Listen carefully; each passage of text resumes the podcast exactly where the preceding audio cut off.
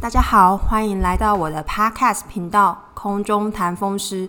那我是书虫医师，我们今天呢一样不谈风湿，我们来聊吃的。这次是个吃播，没有错。嗯，我们在开始吃播之前呢，介绍的东西，在讲介绍的东西之前，我们要先讲几件事情。为什么会想要？做这个吃播，那我也不能说这个吃播会做很多集。就是书虫想吃到什么好东西的时候，就会跟大家分享。那这也并不是夜配，所以不会告诉大家说，哎，这间店到底在哪里。上一集有提到说，其实书虫看了非常的多的书，那中间有一类很想要跟大家介绍的话，就是一个。饮食文学的一个分类的书，那在台湾饮食文学呢，最有名的是焦桐先生。那焦桐先生当然是写了好几本关于台湾的味道、关于饮食文学的书，然后呢，都形容的。其实我觉得焦桐先生应该是非常非常懂得吃的人，会不会下厨呢？就是看不出来，但是。对于吃的这个方面呢，我觉得他写味道啊，形容味道的。几个写作的技巧是非常的高深的，他用文字来告诉大家说：“哎，形容这个食物的美味啊，形容这个食物的气味，其实是非常的引人入胜的。就是他用文字叙述一个哎很好吃的东西给大家，给大家知道这样子。所以有兴趣的人呢，可以去看看说焦桐先生写的几本饮食文学的书。”就会很想要吃 焦桐先生介绍的东西。那今天开了这个吃播呢，也是想要就是用声音来引诱大家看看，说哎，能不能想要去吃这些书虫介绍的东西？这样子，如果可以的话，那书虫也蛮成功的，就是这样子。那书虫其实是一个非常爱吃的人，就是喜欢吃各种各样好吃的东西。那其实这也是有一些家族渊源，因为书虫的不知道为什么爸爸妈妈都非常的懂吃，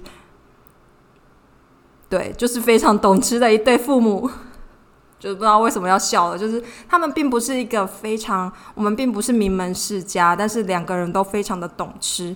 那怎么样形？我们来形容一下书虫的爸爸妈妈怎么样一个懂吃的境界好了。就是小时候跟他们去吃饭的时候，然后如果是一道菜，他们吃完之后要开始描述说，会开始描述说，哦，这葱从哪里来啊？这豆腐怎么样啊？这豆腐裹粉裹的怎么样啊？然后呢，炸的油的温度大概是多少啊？啊，这哪里这个太早下锅还是怎么样一个程度之后就太。就这个食物的味道就不对了，这样子。然后如果吃鱼的话，就要说形容说，哎，这个鱼的名字啊，鱼大概是从产地从哪里来的都要知道，就会吃得出来。然后呢，这个葱跟蒜切的形状不够完美啊，在吃吃第一口之后会开始做这样的评论。那也要求小朋友，还是书虫的小朋友开始做这样的评论。那时候都吓呆了，根本说不出来。说实在话，我只会吃而已，连鱼的名字我都不太，到现在还是讲不太出来。我只知道五锅鱼跟鳕鱼，嗯，还有鲷鱼、鲑鱼，鲑鱼也知道，但是鲑鱼只看得出来切片的样子，整只整只鲑鱼不知道它是鲑鱼，对，还处于这个这样的状态。但是爸爸妈妈就是已经可以讲的讲的非常的高深，那小朋友就听不懂。那。但是他也会要求书虫说要诶要形容那个味道，我觉得啊好困难哦。好，那吃比如说吃完鱼之后啊，吃鱼看他们吃鱼其实是非常享受的一件事情。为什么说是享受这件事情呢？因为如果鱼有骨头的话，一只鱼然后他们把它吃完呢，诶，那个好像鱼被解剖过一样，就是只有肉被剃掉，然后剩下的这些鱼啊骨头啊。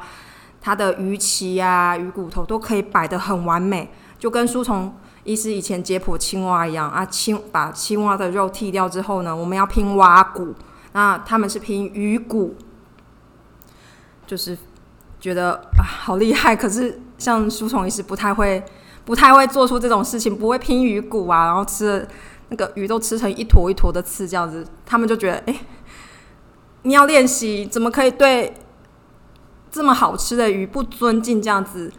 我们要表示对一个食物的尊敬啊，然后对一个食物的好吃的表达一个喜爱的心情的话，就是你要好好的吃完，好好吃完之后呢，再把鱼的骨头拼回去。他们的想法是这样子，呃，就之前大家诶，之前我觉得诶，不知道大家有没有听过关西人对于日本的关西人，就泛指大阪、神户、京都。关西人他们对食物也是会这样的，他们在料理食物之前会，嗯，这怎么讲？这叫一个尊称，他们会叫他什么什么桑，就是比如说桑就是尊称的意思嘛。那比如说是嗯什么意思？就是像说叫培根就叫培根先生的意思，这样的一个尊敬之一。他们在料理食物之前会这样子尊敬尊称食物。那台湾人就是台湾典型的书虫的爸爸妈妈，他们就是会做出啊，在吃食物之前，在吃鱼之前，先吃第一口，然后评论鱼一番之后，然后呢，之后就很安静的把它吃完。吃完之后呢，要把鱼的骨头拼回去一个鱼的鱼骨的样子，完整的样子。然后呢，餐厅的服务生要把它很慎重这样收回去，这样子。我们。爸爸妈妈吃鱼的仪式是这样子，所以从小就是一个很尊敬食物的这样子一个家庭长大的，所以到现在书虫仪式一样很尊敬食物，就是现在就开始知道说，哎，我们能吃多少就拿多少，然后呢，拿到的东西挑一个很喜欢的东西，能吃多少拿多少，然后呢，很享受的把它吃完，然后吃完之后呢，很尊敬的把这些。厨余啊，骨头啊，摆好，然后呢，方便人家收拾。这个就是书虫医，是一个吃饭的，算是小小洗涤心灵的一个仪式，也是尊敬食物的一个仪式，这样子。对，好，那再来的话呢，终于要讲到今天的主角，今天的吃播到底要吃什么样的一个食物呢？因为书虫医师其实已经是吃过了，然后不是现场吃给大家听，所以大家也不用听到书虫吃东西的声音。好，我们要讲这个这个主角呢，其实就是鸭子。这个鸭子吼，我鸭子的话，其实鸭肉的话，其实大家很容易吃得到，比如说什么沙烧腊饭啊、三宝饭啊，里面都会有鸭子。那书虫医师本人其实是非常讨厌便当里面有鸭子的鸭肉的，为什么呢？因为其实大部分的店家处理鸭肉的方法都不太好，所以那个鸭肉咬不烂呢。书虫医师还算年轻，然后呢，我就想说，哎，这个鸭肉是应该是煮的太久，还是太老，怎么样？就是好像橡皮筋一样，那书虫医师都没有办法咬断。那如果年纪更大的人，或者是牙齿不好的人，那他们怎么样去吃这个鸭肉呢？那一个是鸭肉就是。很难咬断。那第二个就是鸭肉有很多小碎骨头，那很一不小心就会咬到那个小骨头，然后我就觉得牙齿很痛，或者是就是吃的那个口感不是很高，呃，不是很顺畅，这样不是很舒服。所以一般来讲，我是非常讨厌吃鸭肉的，因为大部分店家的处理鸭肉的方式都不是很好。那今天要跟大家介绍这一家呢，就是它，我们不会讲名字，它是东北角某个县市，然后民众票选第一名的烤鸭。那，呃，书虫医师是跟朋友一起去吃的。那我们一开始吃的时候呢，我们是点一鸭五吃，就意思就是一只鸭，然后有五种吃法。那我们一开始去看到，因为现在这的这个就是一个噱头嘛，所以。呃，厨师跟服务生一定会站在桌边，然后把这个鸭一只完整的鸭解剖，就是一片一片片下来给大家看。那这只鸭呢，就是大概也还蛮大只的。他们是没有介绍年纪多大啦，但是书虫也是看起来是蛮大只的，应该是大于至少有九个月的一个鸭，应该至少老大于九个月，因为看起来蛮大的。然后呢，这一鸭五吃呢，他们有。五种吃法，那哪哪五道菜呢？他们第一道第一道话是呃鸭皮，它片下来，然后呢跟起司，然后还有饭做成一个，我也不知道菜的名字，我们随便讲好了，叫鸭皮寿司好了，脆鸭皮寿司。那第二道菜呢，就是把诶这个是。吃当中，如果吃鸭当中，大概都会有的固定菜色，它就是把鸭皮片下来，然后连肉，然后包小黄瓜或者是葱，然后呢卷饼，鸭肉卷饼。好，第二道是鸭肉卷饼。第三道的话就是它的鸭肉，然后再去炒，哎，应该是炒三杯，所以是三杯鸭肉。第四道的话就是把那个。剩下的鸭肉，还有剩下鸭的骨头去熬粥。那熬粥的话是，那我们就叫鸭肉粥好了。那第五道的话呢是鸭架鸭架汤，那鸭架蔬菜蔬菜汤好了。我记得蔬菜还蛮多的，所以这分别就是一只鸭，然后做出这五道菜，然后的一个吃法。那我们会跟大家讲讲看，这个五道菜为什么这一家是书虫医师很觉得很好吃的一家啦。一个是说，我觉得吃鸭，我们刚刚有讲到，就是这个鸭呢，这个鸭我觉得鸭肉绝对不能老，然后但是也要熟，然后它这个鸭肉是要。很软很嫩，然后让大家咬牙齿一咬就断的一个程度，这个我觉得才是鸭肉煮，就是你烤鸭、煮鸭肉的一个，如果算是好吃的话的一个基本要求。再来的话呢，就是对鸭肉的要求的第二点，就是它的皮跟肉很容易分离。有些人也会喜欢说，就是不易分离啊。但是书虫医师本身是喜欢说，哎，鸭的鸭的皮跟肉，它的口感有一点层次，然后它可以分开这样子。那今天跟大家说的这个东北角民众票选第一的这个餐厅，这两点都有做到。再来的话，我觉得一个很特别的是吼，就是这家餐厅有用了当地一个名产的酒。去搭配这个汤，我觉得哎，这个就很有当地的特色，这样子。所以一个是鸭肉煮的，哎，鸭鸭肉很推荐。然后第二个的话呢，活用当地的特色，然后呢搭配当地的名产酒。那第三个，我觉得他们服务的态度很好，哎，就是他们桌边，就是他们服务生其实不会太靠近你。然后呢，你也不用担心说啊，吃个饭一直被监视的感觉。我讨厌那种服务生离书虫医师很近，然后一直问你说：“小姐，请问有什么问题吗？请问有怎么样需求吗？”哦，我讨厌这样子，我觉得太太可怕。我想要好好吃饭，然后你不要一直问我，让我好好吃饭这样子。那这边服务生就是大概一桌都有两桌，大概有一个服务生都会在你旁边绕来绕去，但是他会保持距离，然后一直观察说：“哎，你们可能需要什么？”那你可能就是呃提出需求或者是招手的时候，他们很快就会过来。那我就觉得他们的服务态度其实很好。好，那我们来讲讲看这个一鸭五吃这五道菜好了。第一道菜这个脆皮鸭寿司啊，其实书虫医是没有很喜欢，因为它的我喜欢它鸭的皮脆鸭的那个脆皮很好吃，然后它有有一点厚度，然后呢甜甜的。它烤的这样鸭皮厚厚脆脆甜甜的，那因为它是搭配起司跟那个饭，那因为那个饭是冷的，这个就是这道菜的一个缺点。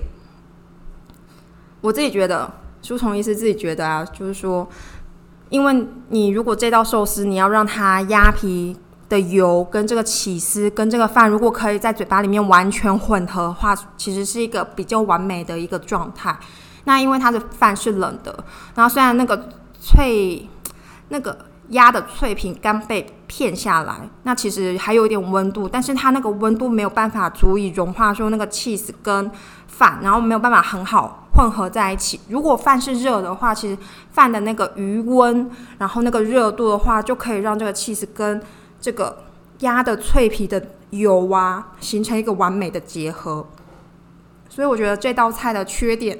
其实是这个饭是冷的，所以书虫医师吃起来啊，觉得说，哎，这吃起来这个这个，他说是脆皮鸭寿司。但是我觉得这个三个东西并没有结合起来，然后在嘴巴里面就是好像是三个东西分得很开这样子。当然也是可以说是层次啊，但是我觉得没有一个结合的感觉。所以第一道菜我是还蛮失望的。但是第二道菜的话，他们就马上马上得到一分，得到 得到好几分啦，不是只有一分而已。因为第二道菜就是很普呃很平常，一定都会有的。鸭肉，诶，这个就是鸭肉卷嘛。好，我刚刚说鸭肉卷对不对？好，那鸭肉卷，那它的那个鸭皮跟肉啊，其实它是分开片开，然后叠在一起，搭上小黄瓜跟葱，然后呢饼皮这样包起来。那其实它这样子一口吃下去的时候呢，它的皮跟肉，它的层次都分的，因为它是分开片的，所以有一点点层次。然后呢？但是它又结合的很好，因为葱跟小黄瓜把它的味道混合在一起，那个鸭的油香啊，然后跟肉的结实的感觉就被这两个蔬菜结的合的很好，所以不会有第一道那个好像是完全分开在嘴巴里面的感觉的问题。那再来的话呢，就是它有个好处就是它的肉非常的软嫩，所以呢，一口你咬下一口。你可以咬开面皮，然后呢，啊，饼皮啦，饼皮、鸭皮、鸭肉跟蔬菜。那这个部分呢，你咬了一口的部分，它很好的可以在嘴巴里面混合，然后有一个层次，你可以吃到鸭皮的，诶，鸭皮的脆啊，然后鸭肉的嫩啊，还有葱香跟小黄瓜的香味。然后饼皮的话，反而就是一个。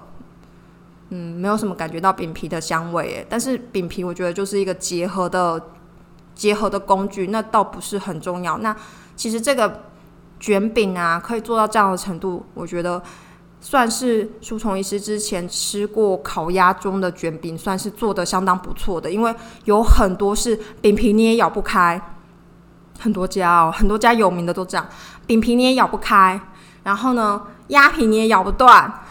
鸭肉更撕不开，那我有时候就是大家知道那个好像在吃橡胶橡皮那样子拉扯的感觉，你根本尝不到鸭的味道。对，然后呢，第三道的话呢是三呃鸭肉炒三杯。那其实鸭肉的话，基本上它的鸭肉，诶，它可能因为它鸭蛮大只的，所以它的还是说它有预先处理过它的鸭的。它炒三杯的时候啊，其实鸭的碎骨是很少的，它的鸭鸭肉连的骨头那块都蛮大一块的，所以在吃的时候其实很容易，你就可以把那个用筷子把鸭骨剔掉，然后呢再加上九层塔，还有它的老姜，搭上这个鸭肉来吃。那他们的九层塔跟老姜，听说都是他们这家饭店的。餐厅的农场自己种的，那书虫医师自己觉得呢？鸭肉刚刚我们讲过，它一样是同一只鸭，所以它咬起来一定是很软嫩，没有错。但是我觉得它搭上它那个九层塔跟老姜，其实非常的搭。为什么呢？是这个九层塔跟九层九层塔的香味很够，然后呢，老姜的话，它虽然叫老姜，但是呢，很很嫩，对啊，就是。不知道不知道不知道是姜长到什么时候就开始拔起来，就是它虽然外面的姜的皮是硬的，但是它炒起来它这个老姜的是很软嫩的，所以呢，它这样子弄起来这个鸭肉的三杯就非常的香。那因为书虫医师其实是有朋友他是不吃姜的，那因为他炒三杯的时候看起来就跟鸭肉很像，他就误吃了那个姜皮啊老，他就误吃了那个老姜。片老姜跟那个九层塔，可是呢，他也没有觉得难吃，他觉得诶，这个姜蛮香的。反而他到最后都是在吃姜跟九层塔，然后鸭肉就摆在旁边这样子。所以我觉得第三道菜它的特点是在它的九层塔跟它的老姜的味道本身就很香，然后搭配上这个很软嫩的一个鸭肉，然后让大家很方便食用，然后香气很够这样子。那第四道的话呢是鸭骨熬的粥。那鸭骨熬的粥呢，因为前两道，嗯，前三道啦，其实这个第一道的脆鸭皮寿司，因为包了 cheese 的关系，其实也是蛮油腻的。然后第二道的卷饼跟第三道的这个三杯，其实都算是比较油腻的一个鸭肉的一个料理。那第四道的话呢，就是一个比较清爽的鸭骨熬的粥。那这家鸭骨熬的粥呢，我觉得他们第四道跟第五道它的这个鸭骨，哎。鸭肉粥跟鸭架骨熬汤的熬蔬菜汤的话，都算是比较清淡的路线。那当然是说有别家做烤鸭的，他们就是走比较比较油香的一个路线。什么叫清淡跟油香的路线呢？就是他们这一家书虫医师推荐这个东北角第民众票选第一的这家烤鸭啊，他们的他们的汤跟他们的粥，其实熬出来的话。那个表面是很清澈的，那吃起来、喝起来跟吃起来的话呢，它的粥的香味跟汤的香味其实是淡中，但是你可以尝到那个鸭骨的味道跟香味。好，所以表面上不会有浮一层油或者是白白的。那其他家做烤鸭的。店呢，他们的汤跟鸭肉粥的话，可能就是走一个比较浓厚的路线，然后把鸭骨跟鸭肉的油脂逼出来，逼出来之后呢，熬的粥就会跟汤就是会比较颜色会比较浓厚一点，会比较像牛奶那样子一个脂白色的一个颜色。那大家这个喜欢清淡跟这个油香感的话，我觉得是各有喜好啦。书虫医师本身是比较喜欢这个清淡路线，这个，因为它虽然味道很淡，然后很清淡，但但是香味很足。那你喝，如果喜欢这个味道，喝了碗数稍微多一点的话呢，也不会觉得很油腻，然后胃部也肠胃也不会觉得非常的负担，然后很好消化。所以那时候因为。诶，前几道的话，其实书虫医师夹的次数还好。那后几道的话，就是第四道鸭肉粥跟这个第五道鸭架骨熬蔬菜汤的话，书虫医师就喝了蛮多碗的。鸭肉粥我记得喝了三碗，但是对，因为很清淡很养胃，所以我就喝了很多。那第五道的这个鸭架骨熬蔬菜粥的话呢，因为它。好处也是说，他熬的蔬菜应该也是他们自家农场种的。那吃起来话呢，就是非常的清淡哦。刚刚有说过到说这个第五道菜啊，这个第五道的这个鸭架鸭架骨熬蔬菜粥这道菜，它其实有搭配当地名产的一个酒。当地名产，因为只有他们产，只有这个东北角的县市的酒厂产，所以应该非常的有名。也不告诉大家说这个酒的名字到底是什么。好，那这个服务生是推荐我们说有两种吃法。第一个可以先喝汤的原味，然后呢，先不要加酒。那喝这个汤的原味的汤的时候呢，其实这个汤中的层次蛮多的。第一个你可以先喝到蔬菜的甜味，那第二个的话呢，就可以喝到这个鸭骨的这个鸭味的这个香味，这样子。那再来的话呢，就是呃，这个是算是比较清淡的粥，呃，清淡的汤。好，然后可是你喝原味的时候就觉得，哎，这个这个汤的味道已经很不错了。然后呢，会想要把它再拿来，就像日本日本他们吃杂炊一样，然后打个鸡蛋，然后打个呃，然后用个白米再去熬的这个粥的一个。的甜味的程度，那大家会问说，那跟第四道有到底有什么差别？那第五道的话，我觉得它为什么会独立出来是一个汤的缘故的话，就是因为这个特产的酒。那他建议我们说，诶，喝第二次的话要加一点点，一点点就好了，就是一滴两滴这样的一个程度，然后搭配这个汤，诶，这个酒加上这个汤之后啊，味道完全改变，它感觉是一个就是。就可以喝到三个层次，我觉得其实两种喝法都很不错。那我自己本身书虫医师本身是喜欢加了酒之后的味道，因为喝到蔬菜香，然后的甜味。那第二个就喝到鸭肉的香味。那第三个，它这个酒的味道啊，很好的把这蔬菜的甜味跟这个鸭鸭架的香味啊，很好的结合起来，然后给他们一个这个酒特有的浓厚的香味。所以我自己是喜欢第二种喝法，但是两种喝法都非常的非常的好。那光这个鸭架汤的话，哎，其实我对那个蔬菜跟肉已经没有什么印象了，因为肉之前都吃过了。然后菜的话，菜的话的甜味因为都已经到汤中了，所以书虫医师到后来的话都只喝汤，汤起码单碗清汤或者是单碗的清汤再加上。这个特产酒的话，大概就喝了五六碗。那这样子一路吃下来的话，其实是非常非常的饱。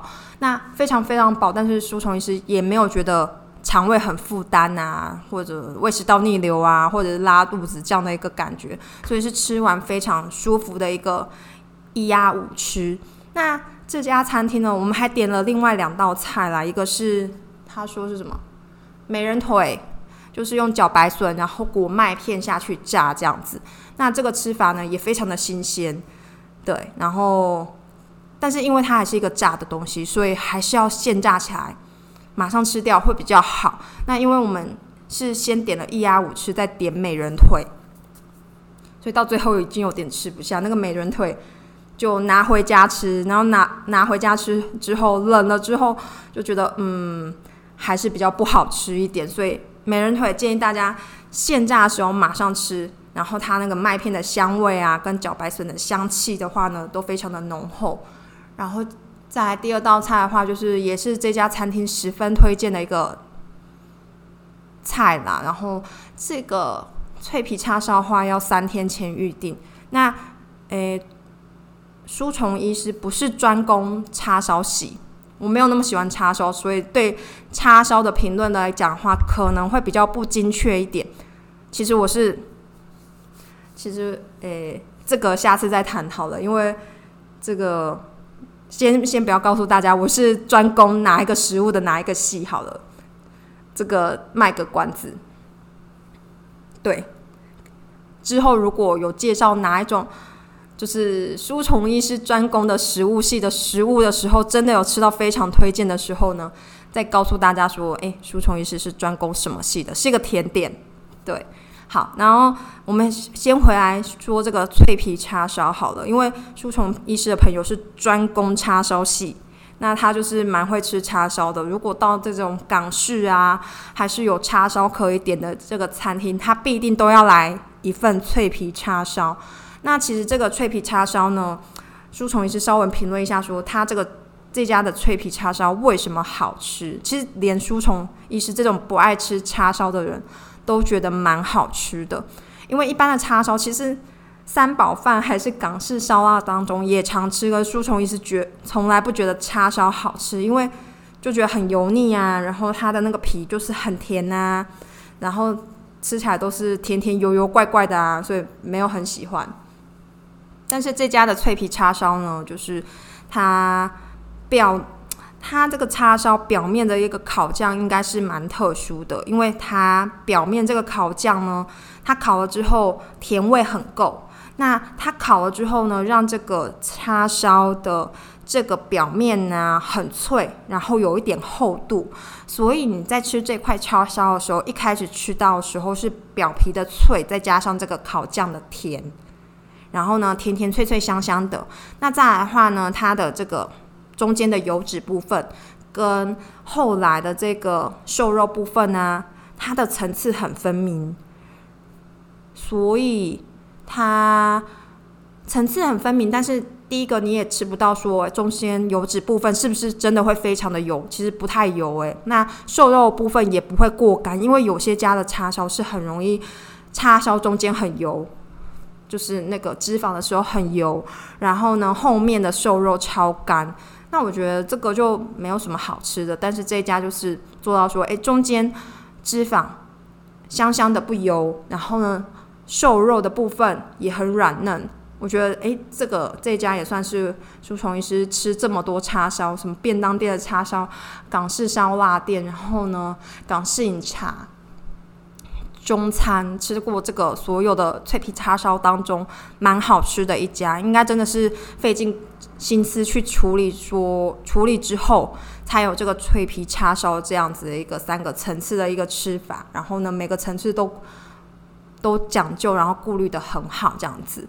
好，那今天这一集是帮大家开吃播，然后介绍说，目前为止，书虫医师心目中。